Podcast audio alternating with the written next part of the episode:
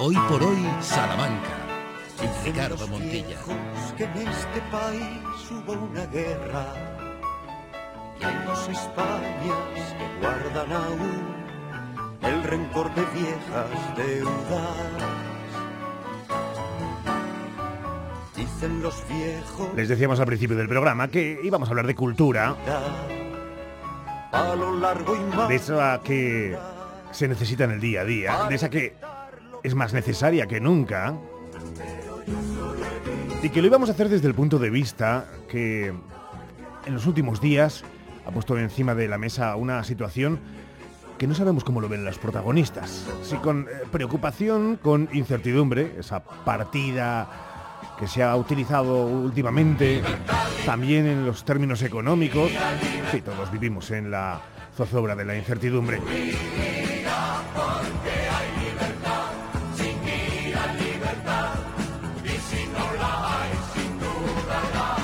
Vamos a escuchar primero el relato de lo que viene ocurriendo, ya digo, a lo largo de las últimas semanas y que se han convertido también en un argumento más de la realidad que nos toca vivir en esta campaña electoral. Nos parece que es un, caso claro de, censura ideológica por la temática que se aborda. Ellos han interpretado que es, transexualidad porque realmente es una metáfora, o sea, es un hombre que se transforma en mujer, pero no tiene que ver con una decisión de cambiar de género. Ellos interpretan que, eso no les viene bien. Llevan cinco años representando esta obra y es la primera vez que les pasa, aunque desde el ayuntamiento capitaneado por Vox apuntan motivos económicos. La obra de De Fondo no es la única. El PP de Briviesca canceló El mar, visión de unos niños que no lo han visto nunca, que cuenta la historia de un maestro republicano fusilado. ¿Ninguno de vosotros ha visto el mar? ¿Ninguno? Los niños de Santa Cruz de Bezana en Cantabria tampoco podrán ver este beso entre la mejor amiga de Buzz Lightyear y su mujer. Pepe y Vox la retiraron de la programación del cine de verano.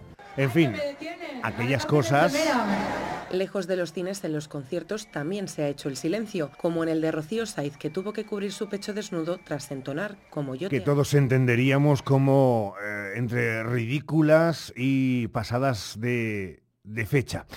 Vamos a hablar con uno de los representantes más importantes de la cultura salmantina y que a lo largo de los últimos años, por su trayectoria profesional, ha sido siempre un eh, abanderado de las cosas que proponer a la sociedad salmantina. Es actor, es dramaturgo, es el director de Intrusión Teatro, Roberto García Encina. Roberto, ¿qué tal? Muy buenas. Hola, buenos días, Ricardo. Estamos perdiendo la cabeza. Estamos perdiendo la cabeza, pero mucho, además. Mm. Entre perder la cabeza y, y- y- y un poquito de miedo. Da- está dando todo esto, la verdad.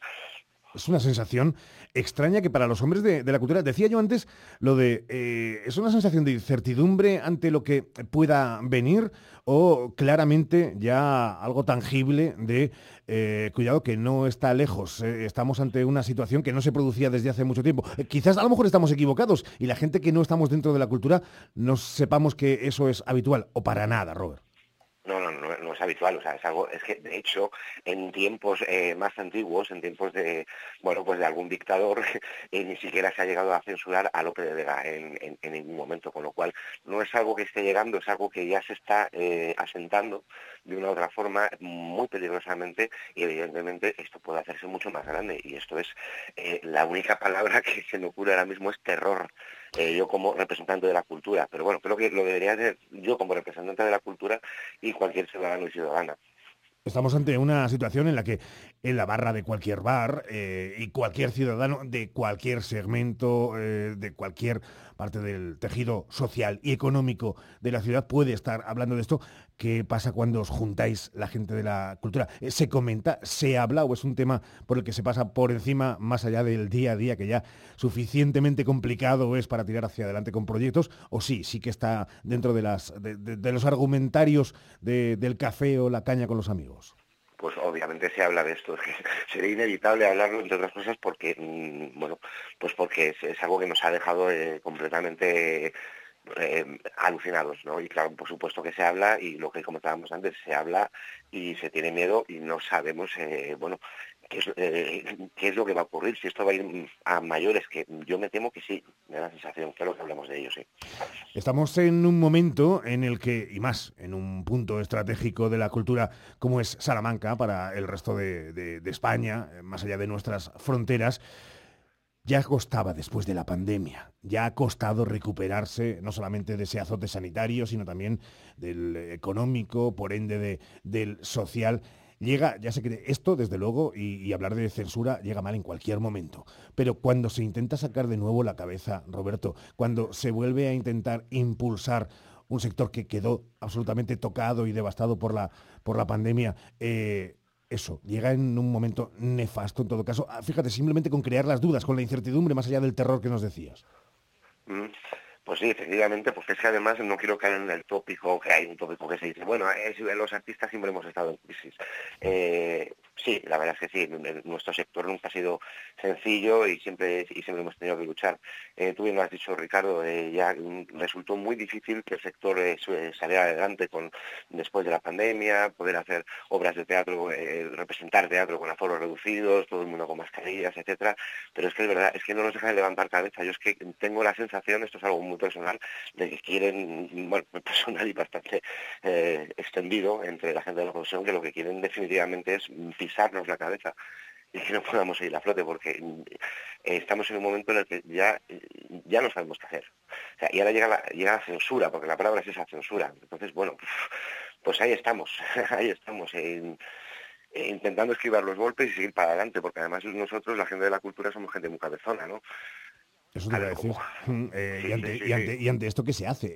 Eh, claro, seguir luchando por hacer lo que uno entiende que es lo que debe seguir haciendo. Efectivamente, o sea, ser fieles a nosotros mismos.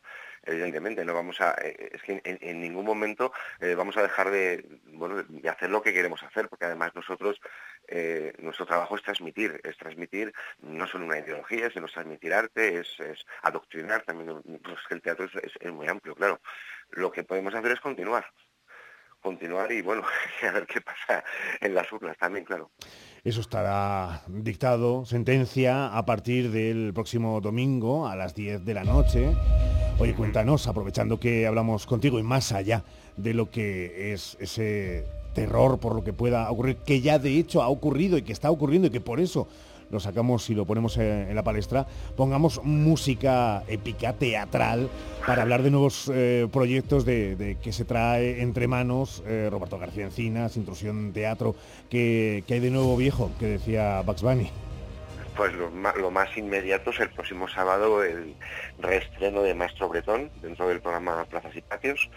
Digo reestreno porque es un texto que ya tenemos en el 2007 y bueno, este año, bueno, eh, por la conmemoración del centenario de la muerte de, Bretón, pues estamos trabajando en, ello con mucha ilusión y a ver qué es lo que, es lo que ocurre el sábado.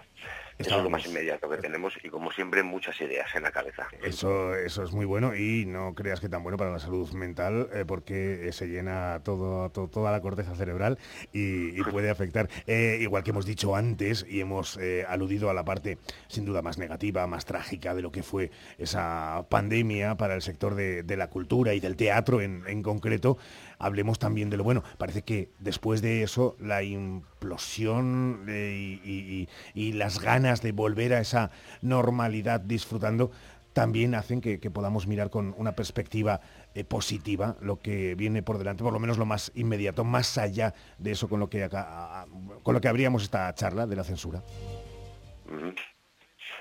Sí, sí, claro, efectivamente. O sea, el, secreto está en eso, en seguir trabajando y bueno, la verdad que eh, por un lado sí que nos ponen los pelitos en la rueda, pero por otro lado, por ejemplo, la Fundación Salamanca Ciudad de Cultura sigue apostando pues, con programaciones como plazas y patios, que este año además hay muchísimas formaciones, no solo teatrales, sino musicales, y bueno, hay bastantes, eh, bastantes propuestas muy interesantes.